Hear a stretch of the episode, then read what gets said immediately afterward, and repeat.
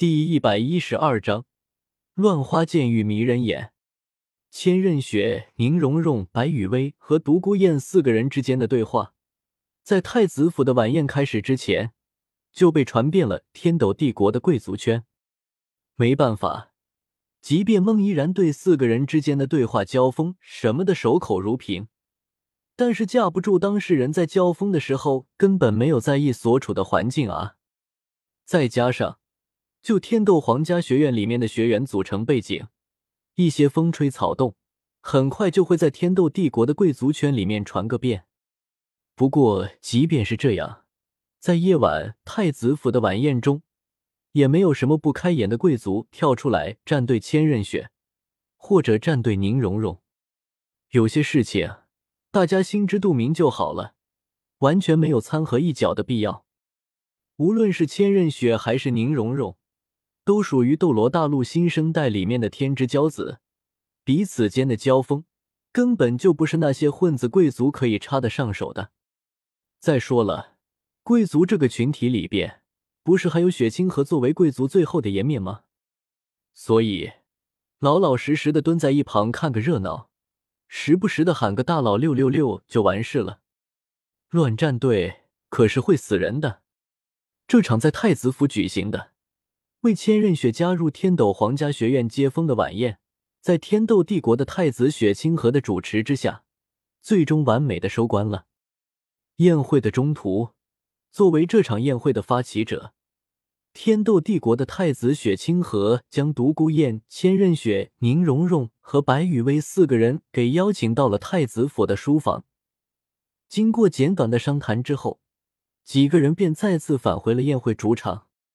在宴会即将结束的时候，雪清河宣布了天斗皇家学院参加全大陆高级魂师大赛的二队基本框架。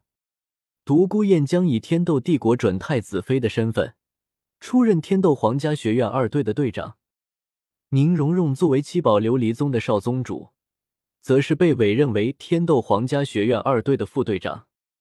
至于千仞雪，则是表示自己作为初来乍到的新人。做一名普通的天斗皇学院二队成员就可以了。这里面背后有什么交易，就不是外人可以知道的了。总之，在雪清河的调解与说和之下，千仞雪和宁荣荣之间刚见面时候的那种剑拔弩张的气氛，算是缓和了不少。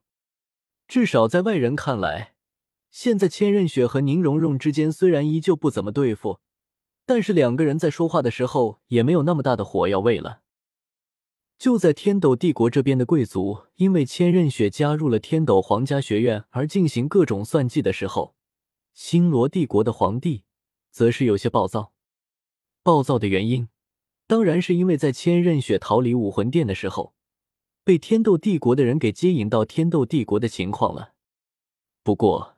根据星罗帝国安插在武魂殿的密探传回来的消息来看，千仞雪会被独孤雁给接引到天斗帝国，完全就是一个意外。根据密探传回来的情报，独孤雁是因为去武魂城联系一位天斗帝国安插在武魂殿的主教级别的魂师，结果正好赶上了武魂殿内战，于是，在遇到了出逃武魂城的千仞雪的时候。独孤雁这位天斗帝国的准太子妃，当机立断的就出手帮助了千仞雪一次，然后便将千仞雪给接引到了天斗帝国。至于那位独孤雁原本需要联系的天斗帝国安插在武魂殿的主教级别的魂师，则是在帮助千仞雪出逃的过程中，死在了武魂殿教皇比比东的手里。总之，各种各样的证据都表明了一件事。那就是独孤雁之所以能把千仞雪给接引到天斗帝国，完全就是因为运气好，再加上独孤雁足够果断的因素。这样一来，就更加的让星罗帝国的皇帝糟心了。别看表面上出逃武魂殿的千仞雪去哪里都无所谓，但是实际上，千仞雪暂时落脚的帝国，在未来可是会从武魂殿和另外一个帝国的身上获得不菲的好处的。至于原因，则是非常的简单。首先，千仞雪的姓氏和六翼天使武魂代表着什么？只要对武魂殿有了解的，就知道。其次，几千年来，武魂殿的教皇可一直都是有着六翼天使武魂的千家人，而现任的武魂殿教皇却是比比东。虽然比比东是双生武魂的绝代天骄，但是比比东的两个武魂——死亡蛛皇和噬魂蛛皇，没有一个是和六翼天使武魂搭边的。一个没有六翼天使武魂的人成为了武魂殿的教皇，然后在武魂殿内战之后，千仞雪这位有着六翼天使武魂的人逃离了武魂殿，比比东还没有下追杀令。这里面所蕴含的大量信息，你品，你细品。如果这些证据还不够的话，再看看在武魂殿的内战中被比比东给镇压的千道流。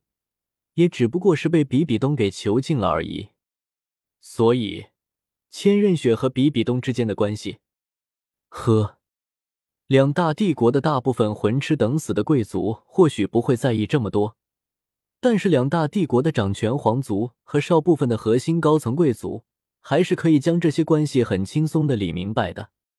所以在千仞雪注定是武魂殿未来教皇的情况下。现在千仞雪临时落脚的帝国选择就很重要了，毕竟斗罗大陆三分天下，一旦两家联手，剩下的一家或许不会灭亡，但是吃大亏是肯定的。别看之前斗罗大陆上面的局势是天斗帝国和星罗帝国隐形联手共抗武魂殿，但是现在不是局势大变了吗？在武魂殿的内战之后。武魂殿、天斗帝国、星罗帝国，可是又重新回到了同一个起跑线上的啊！因此，现在斗罗大陆上面的格局再次变得有意思了起来。星罗帝国那边怎么样？天斗帝国的雪夜大帝不会在意。在确定了独孤雁将千仞雪带回天斗帝国这件事完全就是一个意外之后，雪夜大帝对独孤雁这位天斗帝国的准太子妃。简直不能再满意了。清河有着独孤雁这样的贤内助，我也可以安心的把帝国交到清河的手里了。剩下的，只要雪崩这个让人不省心的东西能把白羽薇和宁荣荣这两个人娶回家一个，那么未来无论斗罗大陆上面怎么变化，天斗帝国都会是最后的赢家。天斗帝国的皇宫中，雪夜大帝看着手中的情报，心里不停的思索着。